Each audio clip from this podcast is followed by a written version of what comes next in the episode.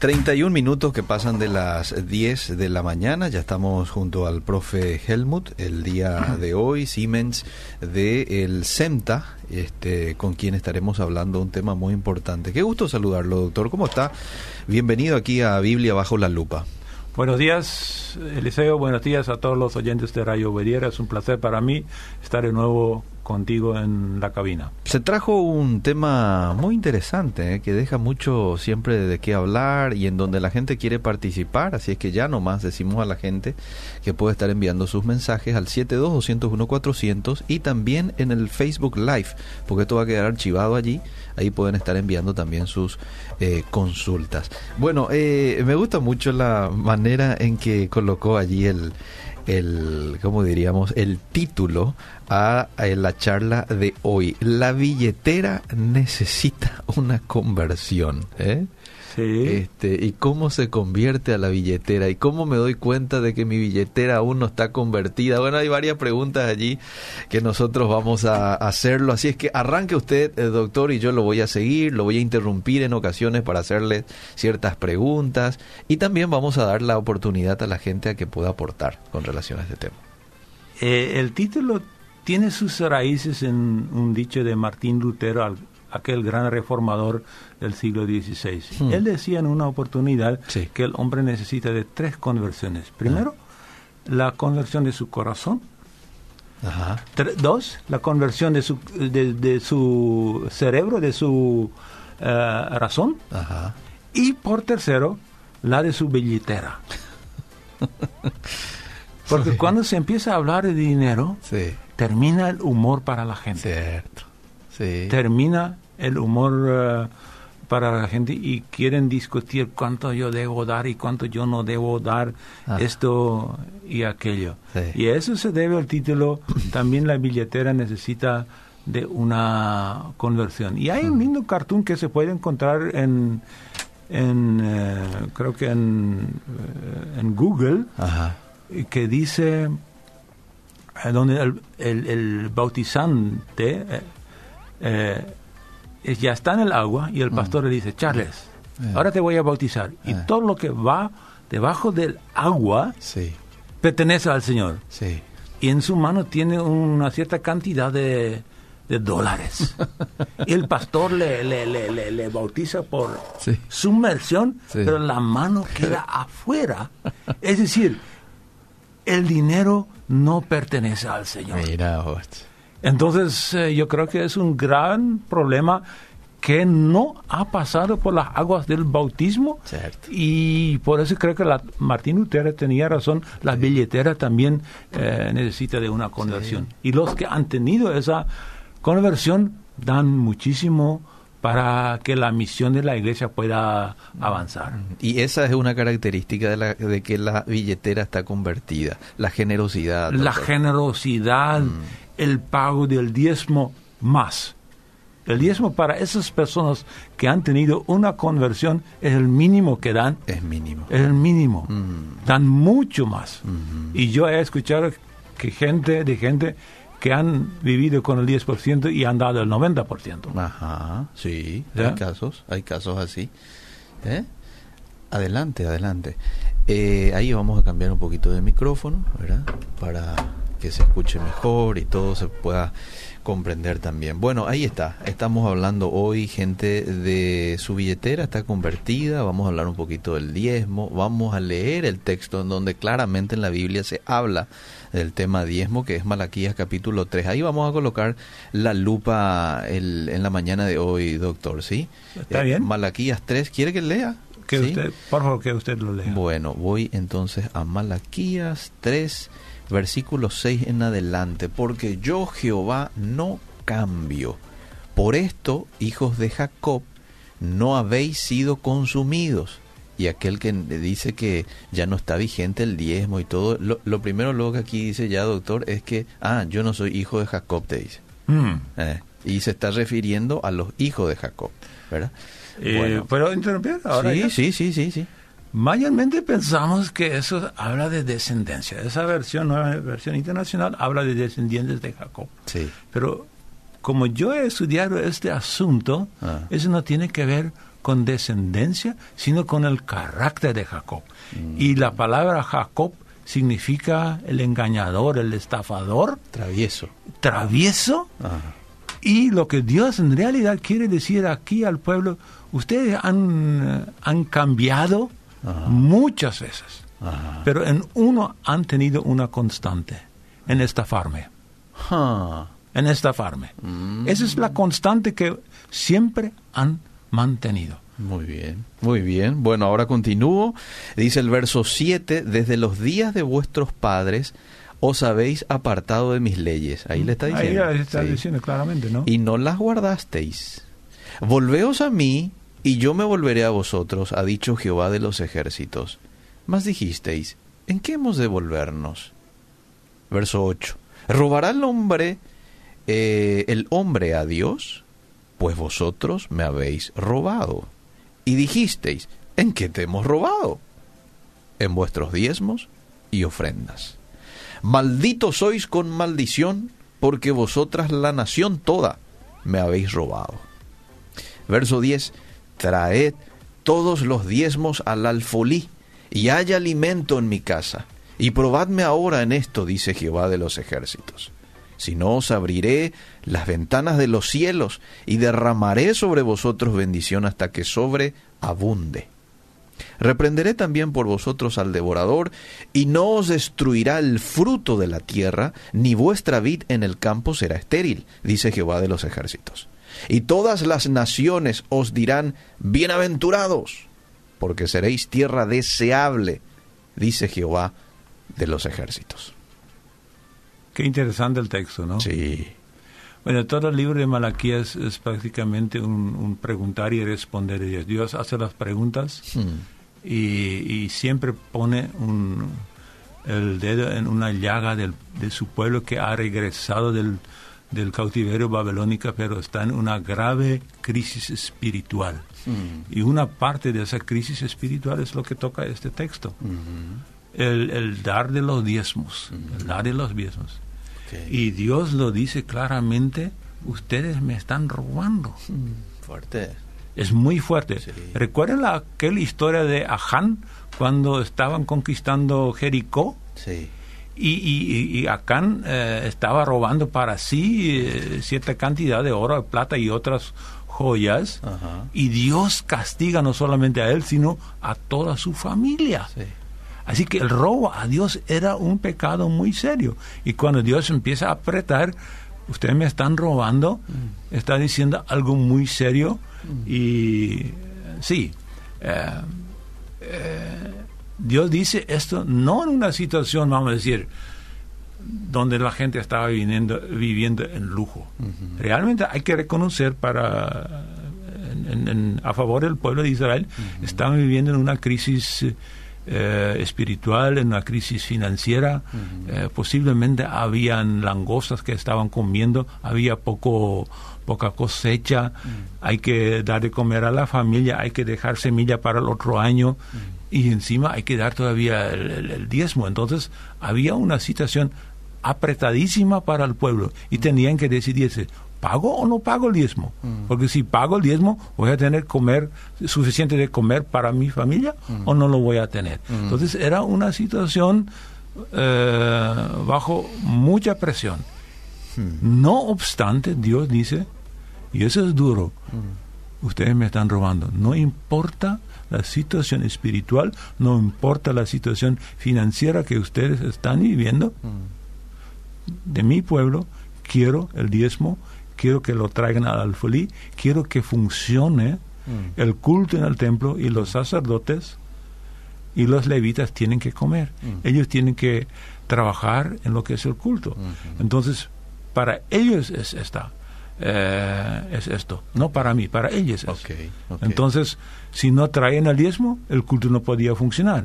Y si el culto no podía funcionar, había eh, una, una estaba aumentando la superficialidad de la, de la vida espiritual. Ahora, el israelita pagaba mucho más que el diezmo también, profe, ¿verdad? El israelita eh. daba un... Creo que ellos daban en total algo así como 23 o un poquito más incluso en, materia de porcentaje. Para el, el pobre, ¿verdad? También tenían para el levita, ¿verdad? claro. Y no recuerdo ahora para el tercer, pero tenían como, eh, como tres tipos de, diezmo. El, el, el, israelita tenía que pagar lo que se llama el diezmo del, del, levita, que justamente está tocando Malaquías. Sí. Y era para el buen funcionamiento del culto. Del culto. Para decir, entre paréntesis, el culto de, una iglesia es tan bueno como es el salario del pastor. Ah. Es decir, eh, cuanto más se está pagando al pastor, mejor puede dedicarse a, pastorear, pastorear, la iglesia. Cierto. Cierro el paréntesis. Muy bien, muy bien. Eh, y, em, sí, entonces tenían que dar el diezmo del pobre, que era cada tres años, o cada año 3,33%. Eso ya daba un 3% más. Sí. Y también tenían que traer una serie de ofrendas. Había unos cinco tipos de ofrendas, holocausto, eh, la ofrenda por gratitud, etcétera, etcétera. Y además tenían que pagar la casa real, el funcionamiento del ah, gobierno. Ahí el rey tenía el derecho de cobrarles el diezmo. Ahí ya estamos con más que, que 20%. Sí. 20%. Pero creo que lo que es importante para nosotros es el diezmo del levita y el diezmo del pobre, que serían más o menos 13% por, eh, eh, por mes o por año, ¿no? Y uno se pregunta nomás, hoy esas eh, necesidades del Antiguo Testamento siguen vigentes, porque hoy seguimos teniendo levitas, que son los, los pastores y aquellos que sirven en la iglesia, ¿verdad? Hoy seguimos teniendo pobres, ¿sí? Eh, y otras otras necesidades más, construcción y todo eso también, ¿verdad? Que, el israelita daba. Ahora el tema, y me pongo un poco en el papel de aquel que dice, no, pero ya no está vigente, eso era para los israelitas.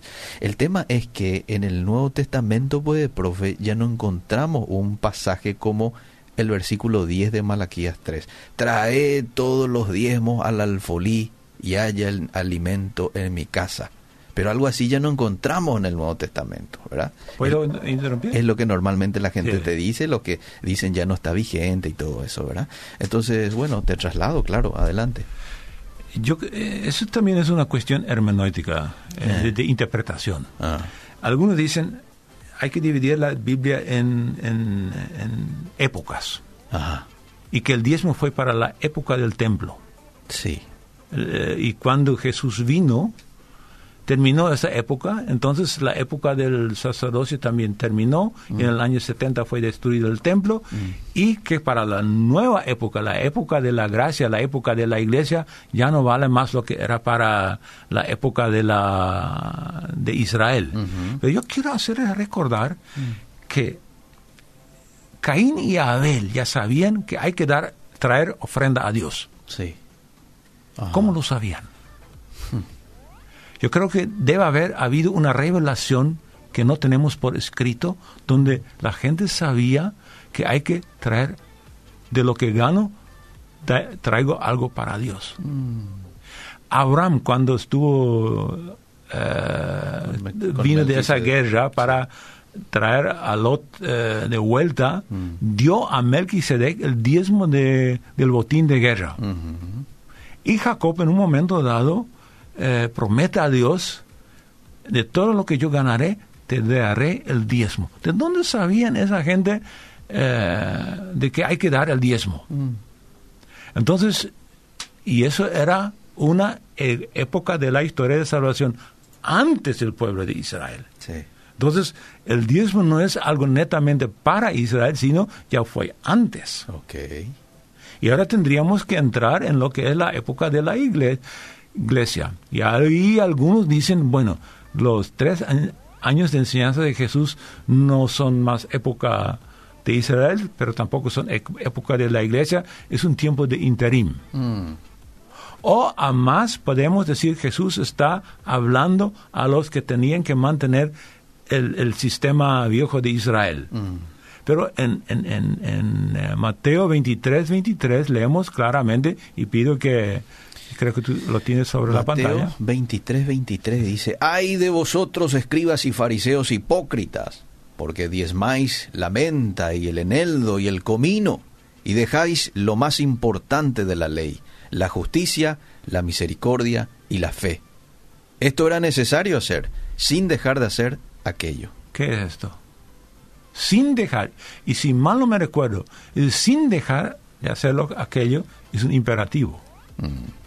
Entonces Jesús ordena seguir pagando el diezmo. Ok. Ahora, decir que eso es solamente para los levitas y, y, para, los, eh, para los fariseos y para los hipócritas, mm. y, y, algunos argumentan como Pablo no repite esto, mm. no vale para hoy para la iglesia. Mm. Pero, cuidado, si yo digo que lo que Pablo no repite, pero Jesús lo ha dicho, es muy peligroso argumentar de esa manera. Y esta, esta, ese mandato de Jesús en, el pasaje paralelo de Lucas se repite con el mismo imperativo. Mm. Entonces, para mí, esas palabras de Jesús dicen claramente, hay que seguir pagando el diezmo. Mm. Sin dejar de, de, practicar la misericordia, claro, la verdad, libertad y la justicia, ¿no? Y entonces eh, hay que hay que tener esa actitud de misericordia, de justicia, y etcétera. Mm. Bueno, te voy a leer algunos mensajes y después seguimos. ¿Le parece, doctor? Dice, es que Jesús le, está, le estaba diciendo a los israelitas eso. Eh, ahí está otra vez esa argumentación. Eh, no le estaba diciendo a los gentiles o a la iglesia de hoy, sino que a los israelitas les decía eso. ¿Qué le dice usted, profe, a eso? Y el sermón del monte también dijo a los israelitas. ¿Y vale para hoy? Hmm, y sí. Bueno, ¿y qué pasa? Eh, yo doy mi diezmo a la persona necesitada, dice, no a la iglesia en una parte de la Biblia, eh, a ver, en una parte de la Biblia que el pastor tiene que trabajar, creo que Pedro dijo. Bueno, bueno, se está refiriendo a que en una parte de la Biblia dice que el pastor tiene que trabajar, según eh, Pedro menciona. Bueno, pero trabajar dentro del ministerio pastoral. Bueno, ¿verdad? Pablo, Pablo era el que trabajaba, era hacedor de tiendas. Ah. Y él, excepto una, una oportunidad de la iglesia de Filipo, no aceptó vivir de la predicación, de la evangelización, sino mm. él trabajó mm. eh, vendiendo las tiendas que él estaba ah. haciendo, ah. ganando lo suficiente para él y para sus colaboradores. Pero por otro lado, lado, Pablo dice claramente, mm. el obrero es digno de su salario. Y él dice, el que trabaja en el Evangelio puede vivir del Evangelio. Claro. Es decir, Pablo eh, no dice no a ni, ni uno ni lo otro. Él practicaba una sola cosa, pero otros de sus colaboradores vivían del Evangelio. Ok, y él tenía todo el derecho de recibir esa ofrenda también. No lo hizo por una decisión propia del momento, pero él tenía el derecho de recibir esa ofrenda porque estaba también trabajando en la obra. Claro, eh, mandó a Timoteo a, Éfeso para para arreglar los asuntos de liderazgo, porque tenían problemas en el liderazgo entre los ancianos. Ah. Eh, y ahí dice a Timoteo, Timoteo, ah. el anciano que sigue, sirve bien es, es digno de, doble, honra. Y el siguiente versículo, eh, ¿qué dice? Al buey que trilla, no le cierres la boca. Ah, ¿A qué significa la doble honra? A dinero. A dinero, a salario. Ah. No solamente a respeto, sino ¿qué significaría doble honra hoy? Pagarle más. Pagarle más. Hay que calcular más o menos el promedio de tu iglesia, ah. las entradas, y darle al pastor eh, lo doble. Claro, Quizás es un poco muy simple esa interpretación, pero creo que en esa dirección va. Muy bien, Entonces, Pablo eh, no niega que el, que trabaja en el, el, Evangelio puede vivir el Evangelio como el levita que trabajaba en el culto podía vivir del culto. Claro. Muy bien, muy bien, muy entendible. Mucha gente cree que el alfolí es canastito o recipiente para el dinero. El alfolí en realidad era un granero. Los diezmos nunca fueron dinero, era 10% de la producción, ya sea fruto del campo, del ganado. Jacob negoció con Dios diciendo, si me bendecís, yo te pago 10% en una actitud eh, no muy cristiana que digamos. Y Abraham dio el diezmo solo una vez, profe, en toda la Biblia. No lo daba mensualmente como hoy se exige. Eh, si queremos ser muy literalistas, sí, dio una vez. Mm. Pero hay que saber que la, los primeros capítulos de la Biblia son tan comprimidos, mm. tan comprimidos. Mm. ¿Quién me puede demostrar que Abraham no dio más veces el diezmo. Y sí. ¿De dónde conocía la práctica? Mm. Debe, haberlo conocido, eh, debe haberla conocida. Entonces, yo sospecho que Abraham tenía una actitud de dar a Dios lo que Dios eh, dice, porque Dios dice, todo el mío, todo el oro y la plata es mía. Mm. Hay que leer a, Geo y otros pasajes más. Mm. Como un hábito. Como un hábito. Mi esposa me pidió permiso para diezmar. Le dije que ella puede hacer de su sueldo. Luego de años me tocó una, la, una lectura y le dije a Dios, vos decís que eh, te probemos y te voy a probar.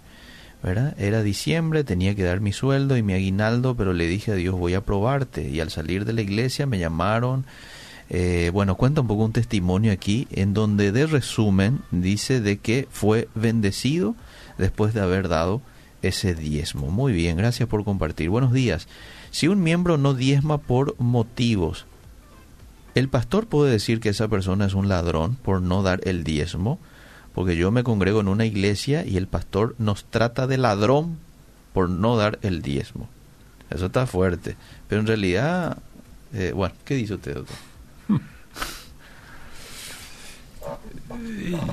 Yo creo que hay um, otras formas más de más respeto de tratar a los miembros de la iglesia y decirles uh, lo que espera la Biblia mm. de la gente. Tenemos, por ejemplo, segunda Corintios 8 y 9, donde Pablo habla de esa ofrenda para, para la iglesia pobre de Jerusalén. Mm. Bueno, Pablo también puede ser un poco duro ahí, mm. pero lo que él trata de inculcar a los corintios, mm. por favor, ustedes que tienen eh, suficiente, por, por, favor, no den con, con malas canas, por favor, eh, no den con avaricia. Realmente siembren abundantemente y Dios le va a bendecir abundantemente. Cierto. Y Malaquías también dice, ah. probadme y les voy a bendecir, y dice el texto, hasta que sobreabunde.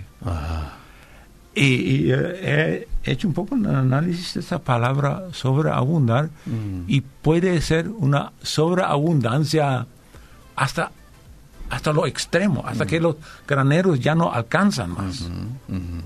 Entonces, y, prácticamente Pablo está repitiendo lo mismo en el Nuevo Testamento, eh, eh, mostrando la bendición de dar. Y quizás ahora pensamos, bueno, eso es eh, evangelio de, prosperidad. No, eso es verdad bíblica. No es ningún automatismo que si doy 100 mil de diezmo voy a recibir 10 millones de vuelta. Mm. Pero primero he cumplido con lo que Dios quiere de mí. Mm. Eh, y es una señal y esa hay que destacar. Hay varios principios espirituales detrás de eso. Yo le muestro mi gratitud por haber podido trabajar. Mm yo digo, gracias Señor, mm. he tenido la fuerza, he tenido trabajo, le doy una parte. Dos, eh, le expreso mi confianza. Sí, yo podría usar estos, si pensamos en un salario mínimo, esos 200 mil de diezmo, yo podría usar para mí y para mi familia. Mm. Necesitan zapatos, etcétera. Yo podría usar. Claro que sí. Pero yo expreso mi confianza, Señor, mm. tú me vas a proveer. Y en tercer lugar, cuando estoy eh, eh, dando mi diezmo a la iglesia o a los pobres, eh, sea lo que sea, yo estoy mostrando mi, mi ¿cómo es? Mi participación mm. en la comunidad. Yo estoy colaborando con el pueblo de Dios. Mm. Y eso es tan importante. Eso encontramos en el Antiguo Testamento, esos tres principios, gratitud, confianza y, buscar el bienestar del pueblo de Dios, encontramos en el Nuevo Testamento. En los dos testamentos encontramos esto, esos tres principios espirituales. Y una cosa más, Pablo también está diciendo en eh, 2 Corintios 8 y 9, Cristo vino y pagó con su vida por nuestro bienestar. Habiendo recibido este don tan precioso, ese don tan grande, ¿cómo yo no voy a devolver lo mínimo? El 10. El 10 es para los minimalistas. Sí, cierto. ¿No? El 10 es para los minimalistas. ¿Cómo le voy a expresar esa confianza y decir, gracias Señor, tú has dado tu hijo por mí y yo le, te puedo servir con mis finanzas. Qué lindo, qué lindo. Ahora, déjame hacerte este planteamiento. En el Antiguo Testamento, los diezmos uno lo tenía que este, colocarlos en el alfolí. Es así como dice el texto. Ahora, ¿es válido hoy en el Nuevo Testamento? Sabemos que tenemos que dar y dar de manera generosa. ¿Es válido o, cómo lo ve usted? Quiero que explique un poquito. Eh, dar a los pobres y no a la iglesia. Eh, porque ya escuché varios cuestionamientos y aquí hay un mensaje que, que es bastante largo, pero hago un poco el resumen. Dice, eh, ¿qué hacen hoy las iglesias con los diezmos? Hoy hay templos de lujos, costosos de mantener. ¿Y de qué sirve? Dice este oyente. Están vacías, lamentablemente, muchas de ellas. Los diezmos, dice el oyente, debe ser para ayudar al necesitado. Eh, y cita aquí a un pastor que es un ejemplo de una persona que recibe los diezmos e invierte en la gente necesitada. Entonces, la pregunta en concreto es, ¿cómo usted lo ve? ¿Es válido hoy yo, eh, eh, Dios prospera mi vida y yo digo, bueno, hoy este mes voy a dar 20%, porque ya usted dijo, mm. en el Nuevo Testamento uno debe dar de manera generosa, 20%, pero lo voy a dar a un necesitado, no a la iglesia. ¿Cómo ve ese tema? Es, es un poco delicada esa, eh, esa pregunta.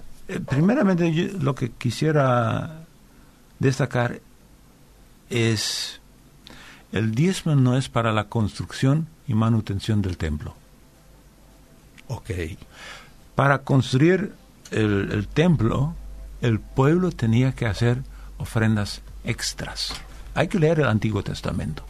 Para eh, el arca del pacto, la tienda y todo, tenían que traer eh, y traían tanto que los responsables tenían que decir suficiente no traigan más. El diezmo es para los obreros de la iglesia. Ok. Miren cuánt, cuántas... Llámese sueldo de pastor. Eh, llámese sueldo de pastor, eh, pastor de jóvenes, eh, misioneros. ¿Cuántos misioneros podríamos enviar solamente con los diezmos? Ah, bastante. Bastante.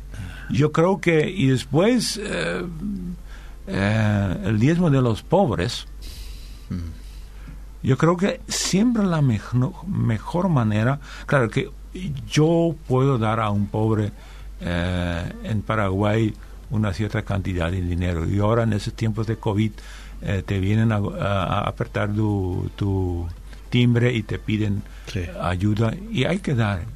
pero yo no calcularía eso tanto como un diezmo, sino es yo tengo abundancia o más que no, lo que necesito y ayude para que otros puedan superar ese tiempo eh, de hambre. Pero la ayuda de los necesitados sería mejor eh, canalizar a través de la iglesia o a, través de, de instituciones que realmente tú sabes que el dinero se invierte de una manera eh, correcta. Eso no incluye ayudar a los pobres personalmente.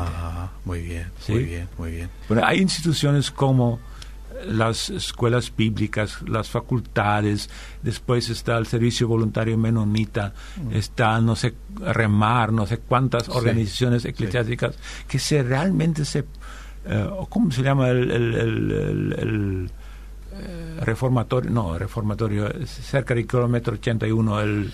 Ah, sí, es el... Sí, ¿Dónde están los... Ubico, que es este... ¿Dónde están los... De adicciones, el camino, el camino. El, camino. Gracias. Yo creo que esas organizaciones necesitan de nuestro apoyo. Claro. ¿No?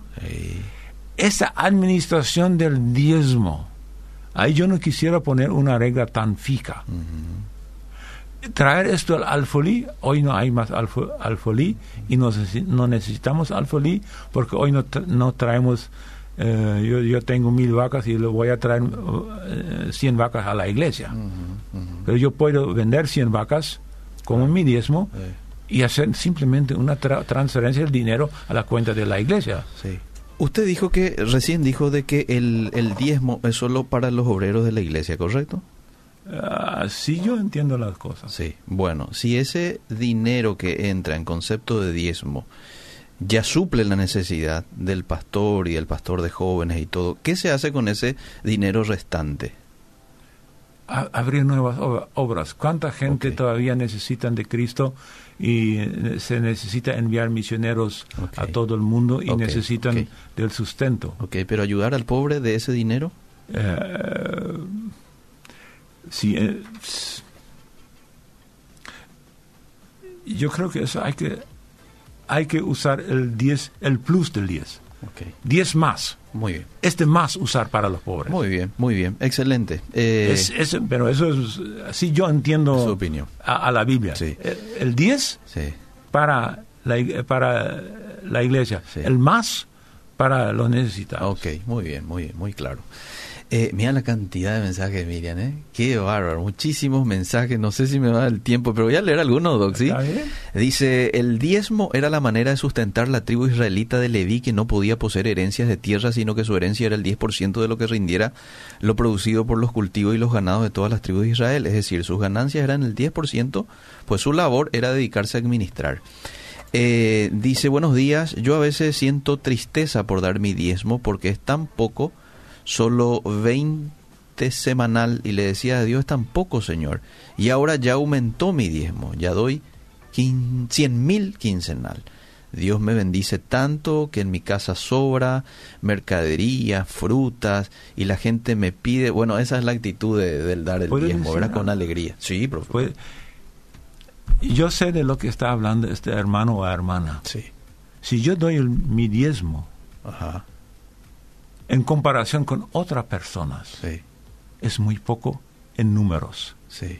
Pero si yo doy mi diezmo o diez más, y si yo doy un millón, es el diezmo sobre diez millones de entrada. Pero si el otro da cien millones, es sobre mil millones de entrada. Ah. Hemos dado lo mismo. Cierto. Por eso el sistema más justo es lo que Dios pone en la Biblia. Mm. Pone un por ciento, pone una parte. Y el que da 20 mil, honestamente de su entrada, ha dado tanto dinero el que, como el que da 200 millones. Mm. Cierto. si los dos están honestamente el diezmo, han dado la misma cantidad. Muy bien. Bueno, profe, se nos está yendo el tiempo. Eh, palabras finales, por favor respondeme, dice tu oyente. El último mensaje que voy a leer dice, una persona que no diezma puede ejercer un ministerio en la iglesia. Bueno, no sé cuál es su opinión y después ya palabras finales, profe. Yo creo que hay que decir una cosa. Sí. El diezmo, en primer lugar, no es una cuestión de cálculo Mm. Es una cuestión de actitud, de, corazón. Mm. Si una persona no diezma, mm. tiene un grave problema de actitud en cuanto al dinero. Quizás es un avaro. y hay que y cuando alguien cae en adulterio o en, fornicación, le vamos a eh, bajar la espada sobre él. Pero el avaro, no. Entonces, yo creo que ahí hay un problema de actitud y hay que trabajar con esa persona. Y quizás no deberíamos darle un puesto en la iglesia mm. hasta que no cambie de actitud. Muy bien. Muy bien, excelente, excelente. Bueno, eh, profe, ¿está todo dicho o quiere decir algo más? Bueno, habría seguramente alguna, yo tengo acá una serie de hojas, no he mirado si he dicho eh, todo.